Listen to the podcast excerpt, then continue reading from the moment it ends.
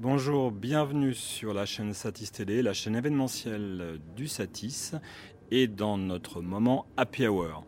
c'est vrai que durant euh, la Satis Télé, on essaie de mettre en lumière des métiers de l'ombre et on n'a pas souvent le moment, le temps euh, de parler du métier de scénariste. Et pourtant, c'est le premier maillon, la première pierre dans l'édifice d'une œuvre de fiction, documentaire, d'animation, enfin, tout ce qui est œuvre audiovisuelle. Et donc j'ai le plaisir d'accueillir Michel Fessler, qui est, scénariste, et on va essayer un petit peu bah, de décrypter euh, comment on devient scénariste, euh, quelles sont euh, aujourd'hui les méthodes d'écriture, de peut-être se comparer aussi aux méthodes anglo-saxonnes. Donc vous, Michel, comment vous avez commencé? Qu'est-ce qui vous a donné le goût de devenir scénariste? Bah, tout d'abord, c'est l'amour du cinéma. Hein. il, faut, il faut un choc émotionnel, il faut aimer le cinéma, aimer les histoires. Et mon premier choc, c'est que c'est d'aller au cinéma, découvrir des metteurs en scène, aimer des acteurs, aimer des histoires. Euh, c'est la, première étape euh, pour devenir scénariste, c'est-à-dire avoir le goût euh, de faire ce métier, c'est de, voilà, prendre du plaisir d'abord. Hein. Et quand on justement on écrit, qui est euh, votre premier interlocuteur? C'est le producteur, c'est le réalisateur? Comment vous vous mettez euh, au travail? Alors, il y a beaucoup de cas de figure. Soit un metteur en scène a une idée, vient vous chercher comme scénariste. D'abord, euh, souvent, pour, revenir à la base, il faut avoir fait quelques films pour que les metteurs en scène aient envie de travailler avec vous. Ça ne se fait pas euh, comme ça. Donc, euh, il faut avoir un peu de chance au début, de faire un film qui marque, repéré par des metteurs en scène, repéré par des producteurs, ce qui fait qu'un jour, un metteur en scène peut venir vous voir en disant bah, J'aimerais bien écrire cette histoire, et, voilà, et, j'ai un producteur ou pas de producteur. Alors, soit on écrit un petit texte qu'on appelle un synopsis, c'est de quelques lignes, trois ça peut être quelques lignes, un pitch ou un, synopsis de 3-4 pages, et on va voir un, producteur qui, lui, aime ou pas, mais s'il aime, il finance une première écriture euh, euh, de coécriture entre le metteur en scène et, le euh, scénariste. Voilà comment ça se passe. Ou alors c'est un producteur qui a une idée d'adaptation et qui a une idée de film et qui vous convoque pour demander si ça vous intéresserait d'adapter ce livre ou de raconter cette histoire. Voilà. Donc ça commence un petit peu comme ça euh, le départ, mais au, fond il faut prouver quelque chose. Euh, il faut faire un film qui marque. Il faut avoir cette chance-là et, pour exister euh, comme scénariste, parce que c'est quand même un métier de l'ombre. Hein. C'est le metteur en scène qui est plutôt en avant et, les acteurs et, à juste titre parce qu'il y a une esthétique qui s'impose par le réalisateur et il y a des acteurs formidables qui amènent le public dans les salles. Est-ce que, c'est un métier de l'ombre, mais est-ce que c'est aussi un travail solitaire où on peut travailler en équipe, en poule Quelle est euh, un peu les méthodologies de travail? Alors, le, travail, je dirais solitaire, oui, mais en même temps, on travaille avec un metteur en scène parce que euh, on a besoin euh, du, choix du metteur en scène parce que le metteur en scène a une idée euh, de comment il veut filmer et pourquoi il veut faire cette histoire. Et, c'est important de, discuter avec lui. Euh, un exemple, quand j'ai fait le barrage, euh, l'adaptation du, célèbre livre de Marguerite Duras, Un barrage contre le Pacifique, c'est Isabelle Huppert et, Gaspard Huel qui ont joué les rôles. Mais quand on adapte un livre, on peut faire le point de vue de la jeune fille, on peut faire le point de vue de la mère, on peut faire le point de vue du frère. Et donc notre première discussion avec le metteur en tête, qui et le protagonisme de qui raconte l'histoire. Donc ce premier travail se fait comme ça avec un scénariste. Et en choisissant euh, l'un ou l'autre, ça décide le scénariste comment il va travailler sur l'adaptation de son histoire. C'est très important puisqu'on peut faire le point de vue de Dieu, le point de vue de la mère, le mm. point de vue du fils, euh, le point de vue... Euh, voilà. Mm. Et, ça donne une ligne droite, en fin de compte, qui permet une piste de travail très importante pour un scénariste. Vous avez une filmographie qui est très riche, euh, plus de 40 films. Et euh, avec aussi une très grande diversité. Je ne sais pas si c'est le cas de, tous les scénaristes, mais vous êtes passé de la fiction, documentaire, au film d'animation. C'est un choix gourmand dans, les scénarios. Qu'est-ce qui, qui, a fait cette orientation euh, très protéiforme? En fin de compte, c'est le goût des histoires, c'est le goût du voyage, c'est de travailler avec des gens étonnants. Euh, euh, j'aime beaucoup l'animation parce qu'on travaille avec des artistes, il y a quelque chose qui est du dessin et je suis très ému par, par, par ce travail artistique. Mais en fin de compte, je pense qu'un scénariste, il est là, il adapte tout le temps une histoire, qu'elle soit animée, pas animée ou, documentaire. Je vais vous donner un exemple. Si on doit adapter l'histoire du Père Noël, eh ben, on va faire une adaptation de l'histoire de la légende du Père Noël. qu'elle soit en animation ou en réel, voilà, c'est à peu près la même chose, sauf que l'animation, on travaille avec des artistes, le, dessin. Là, moi, j'ai fini avec Anne Goscinny, le petit Nicolas, avec les dessins de Sampé j'ai coécrit avec Anne Goscinny, euh, parce que les dialogues de son père sont absolument magnifiques, et, que moi, je voulais aussi euh, que l'âme de Goscinny existe dans cette adaptation. Donc ce sont le petit Nicolas et la vacance de petit Nicolas. Et moi, j'ai adoré ça parce que les dessins de Sampé, c'est une merveille. Mm. Les dialogues de Goscinny sont d'une bienveillance et, du, je dirais de, de, quelque chose qui rend heureux. Et donc, j'ai éprouvé un, plaisir euh, à, faire cette adaptation. Mais l'autre partie, j'ai écrit un film Hitchcockien euh, avec Yann Gozlan, qui est un film noir, un thriller noir. Et donc, mon métier de scénariste me permet aussi de passer d'un sujet, à un autre et d'un genre à un autre. Parce que quand on aime le cinéma, eh ben, on aime euh, la comédie, on aime euh, le film noir, on aime les histoires d'amour, les films sentimentaux, les films en costume. Je pense que quand on, prend du plaisir au cinéma, on aime voyager dans toutes ces catégories de genre. On peut écrire deux scénarios à la fois, voire plus, c'est possible, intellectuellement. Alors, euh, enfin, quand c'est des méthodes de, travail, on a besoin aussi de quitter un scénario euh, pour se régénérer ailleurs. C'est-à-dire que moi, j'écris euh, plutôt deux films en même temps et, peut-être trois, mais simplement les, scénarios ne sont pas la même étape. On fait ce qu'on appelle un traitement sans dialogue, une construction euh, dramatique euh, pour un, film, et puis après, on passe à une étape de dialogue. Alors souvent, moi, je travaille sur ce qu'on appelle un traitement. Euh, un traitement, c'est un séquencier, traitement ou séquencier. Et ensuite, ça me permet de passer à un deuxième film qui est déjà plus abouti où je dialogue. Comme ça, je peux revenir à l'autre un peu frais et puis repartir sur l'autre. Il y a une espèce de, d'équilibre qui se fait comme ça euh, euh, dans l'écriture euh, cinématographique. Vous parliez de chance tout à l'heure. Quel était le, le, premier film en fait qui vous a donné cette chance? Alors, moi, je suis parti d'un film. J'ai eu la chance d'adapter le, journal le, récit autobiographique de Charles Juillet, qui est un grand poète français qui, est, très connu, qui fait son journal.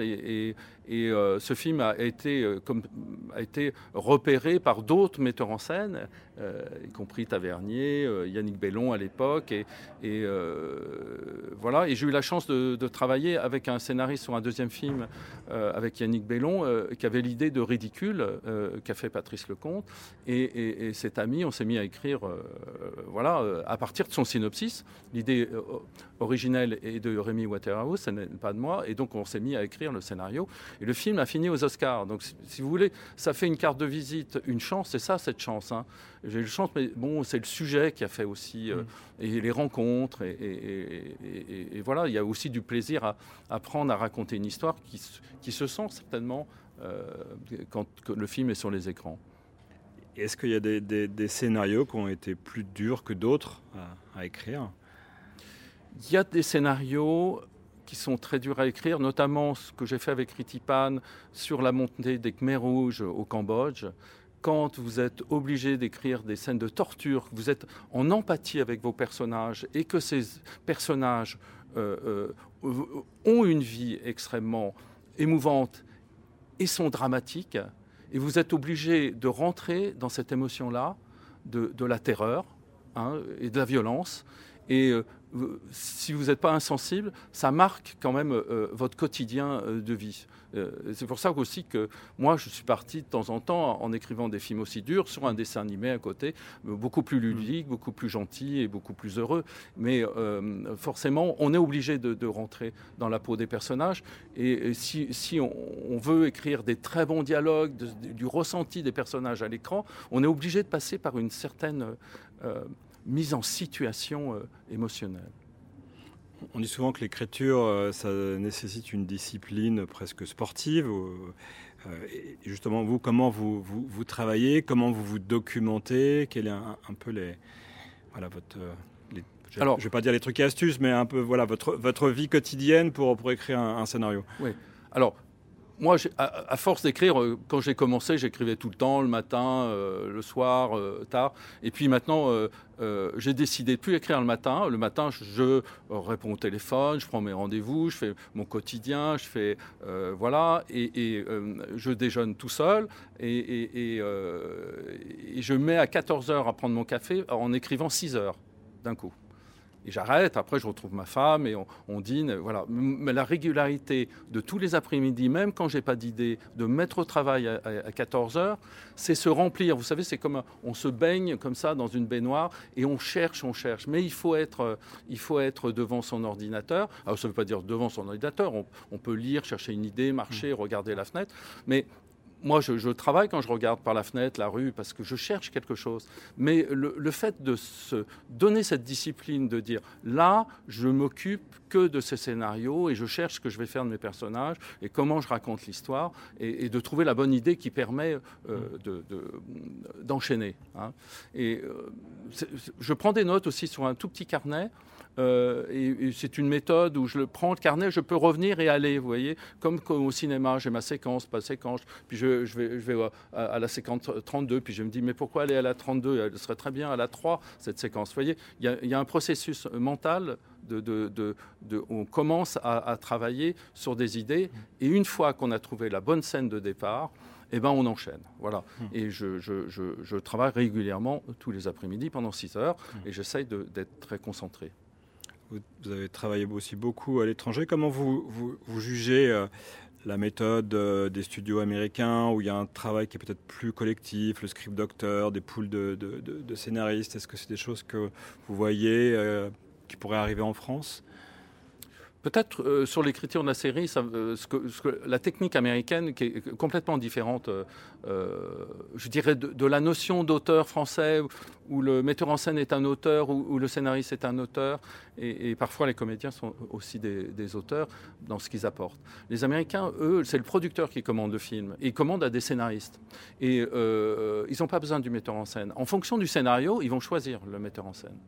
Voilà. Et ça, c'est une autre écriture. Et ils peuvent travailler à plusieurs. En général, il y a un ou deux scénaristes euh, américains qui travaillent sur un scénario. Mais les studios disent Ah oui, mais toi, tu as fait tel ou tel film, donc lui, va apparaître tout seul. Toi, tu apparaîtras sur le second. Il y a une négociation entre scénaristes qui font des blockbusters ou des succès, de disparaître, mais euh, voilà, ça se paye. Hein, euh, et, en général, ils sont deux, hein, pas plus de trois. Alors que dans le cinéma français, on peut avoir un, deux, trois scénaristes sur le même film. Les Américains, c'est un ou deux. Mais tout ça est négocié euh, dans l'ombre. Et d'autre part, il y a des scénaristes qui travaillent pour les studios et qui vont tous les matins euh, travailler euh, toute la journée. Ils doivent pondre entre 10 et 11 pages. 11 pages, j'ai posé la question, je n'ai jamais reçu la réponse, pourquoi pas 10 Mais ils doivent euh, livrer 11 pages par jour et ils rentrent chez eux, ils ont une vie de famille. Mais ces idées sont vendues au studio, ils ne savent pas trop où elles atterrissent, et il y a, d'autres producteurs qui les prennent et qui en font quelque chose. Mais ça aussi, c'est un métier de scénariste. Je crois que vous avez aussi travaillé sur du documentaire quelle est la particularité justement d'un scénario pour le documentaire on, on, pense souvent le documentaire, c'est juste bah, je filme, j'emmagasine des images et après je fais un montage, mais non, il y, a quand même une écriture. Alors, il y a une dramatisation des, documentaires. On est rentré dans un type de documentaire, notamment pour ceux que j'ai fait. J'ai beaucoup travaillé avec Jacques Malater quand on a fait euh, l'Odyssée de l'espèce, qui a eu un gros succès sur France Télévisions. On était quand même dans un schéma, euh, on met des, scènes de fiction pour illustrer les commentaires des, spécialistes de la période. Hein, euh, euh, sur, euh, sur l'évolution humaine des hominidés, on va dire. Et puis, on s'est dit avec Jacques, mais pourquoi pas euh, fictionner, faire tenir toutes les scènes de fiction ensemble, trouver le, moyen de raconter une histoire une réalité scientifique, en tout cas des connaissances historiques de ce qu'on a, mais simplement par la mise en scène.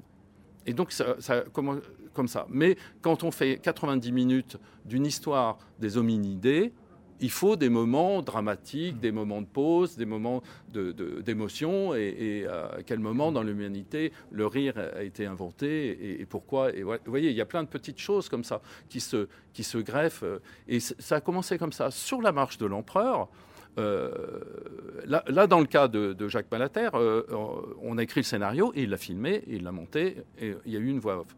Mais dans le cas de La Marche de l'Empereur, les images étaient tellement belles, elles étaient tournées. Mais l'objet même de ce film était un documentaire à l'origine.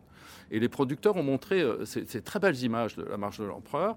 Et puis, on leur a dit, mais, mais c'est très beau, mais euh, si vous faites rentrer un, scénariste de, fiction, il va peut-être réaménager des choses. Bon, ben voilà, moi j'ai été choisi euh, pour, pour, reprendre la marche de l'empereur. Et j'ai fait une construction dramatique, j'ai changé euh, j'ai proposé un concept qui était la ligne de vie, et à partir de ce concept, j'ai raconté une histoire avec les images euh, qu'il y avait. Et quand il manquait les images, eh ben, dans La Marche de l'Empereur, il y a des images qui ont été achetées ailleurs, dans d'autres films, et qui sont intégrées dans La Marche de l'Empereur pour pouvoir raconter cette histoire.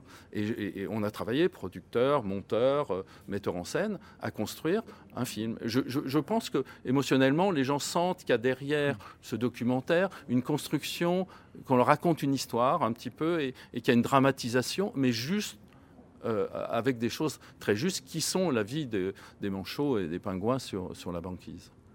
Jamais eu envie de franchir le pas de réaliser alors, réalisation, euh, j'ai commencé, euh, moi, à vouloir être réalisateur, et c'est comme ça que je suis devenu scénariste. Mon premier film euh, était sur les événements du Congo belge, sur Lumumba. J'ai grandi en Afrique jusqu'à l'âge de 11 ans, et cette idée, en habitant de l'autre côté du fleuve, en, Afrique, au moment des, des, événements du Congo belge, c'est une des enfants, c'est une des images d'une nature de l'autre côté du fleuve, à feu et à sang, avec des fumées, et ça m'a, j'ai dit, voilà, je vais trouver euh, le sujet de mon premier film euh, en, cherchant euh, des personnages aventureux qui vont traverser le fleuve pour aller sauver des gens là-bas qui sont pris dans les massacres. Et donc j'ai écrit ce, voilà, émotionnellement ce, film. Et puis UGC voulait le faire, j'ai attendu deux ans de le faire, et puis le film était trop cher pour un, premier film, et ce qui fait que je, me suis retrouvé comme ça en disant bah, je vais pas faire mon film, et puis un des producteurs attachés qui travaillait à UGC m'a dit que euh, il avait un autre sujet. Est-ce que je voulais le lire? Est-ce que je voulais bien adapter ce, livre qui était euh, L'année de l'éveil, euh, le récit autobiographique de Charles Juillet. Donc, et puis moi, j'étais dans cette vacance de, de, pouvoir travailler. Et puis Charles Juillet est un grand auteur et ça m'a plu. Et j'ai dit oui et j'ai fait mon premier film. C'est ce film-là qui, en fin de hmm. compte, m'a ouvert les portes de mon métier de scénariste. Très bien. Et, et pour conclure, est-ce que vous pouvez parler des projets sur lesquels euh, vous êtes actuellement Écoutez, je suis sur beaucoup de projets parce qu'un scénariste, il écrit des choses et puis il les reprend parce qu'on a envie aussi d'écrire ses, propres euh, histoires. Euh, j'ai écrit pour Yann Gozlan, qui a fait L'homme idéal, un, gros thriller, voilà, et, qui est un film très important, qui est, J'adorais Vertigo d'Hitchcock. C'est une histoire d'une femme qui, qui, qui, va enquêter à travers ses rêves prémonitoires. Donc c'est une complexité narrative. J'ai un, sujet que, que, j'aime bien, voilà, que j'ai proposé à un metteur en scène, qui est, l'année de l'éveil, qui, me rapproche de l'année de l'éveil, qui est L'enfant et la rivière. Justement, L'enfant et la rivière ce sont deux enfants qui, qui partent sur une rivière. C'est un livre d'Henri Bosco, c'est le sud de la France. Et, et, voilà, Eric Garado, qui est un ami, qui a fait Le fils de l'épicier, qui a fait Possession et qui, qui s'est emparé du film. Et puis le Han de Goscinny, que j'ai coécrit sur le petit Nicolas.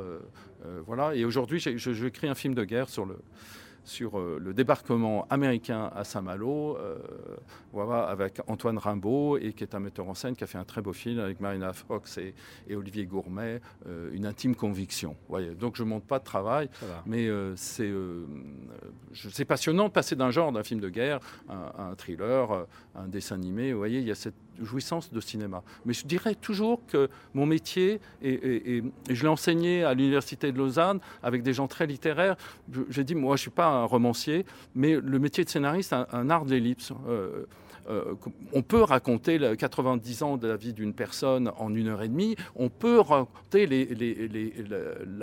une après-midi de quelqu'un en une heure et demie.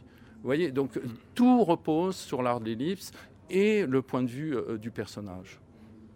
Encore de belles après-midi d'occupés alors. Merci. Bah, merci infiniment Merci à pour, vous. pour ce témoignage qui était enrichissant, qui a permis de découvrir, de lever le voile un peu sur le métier de scénariste. Merci Michel. Merci à vous.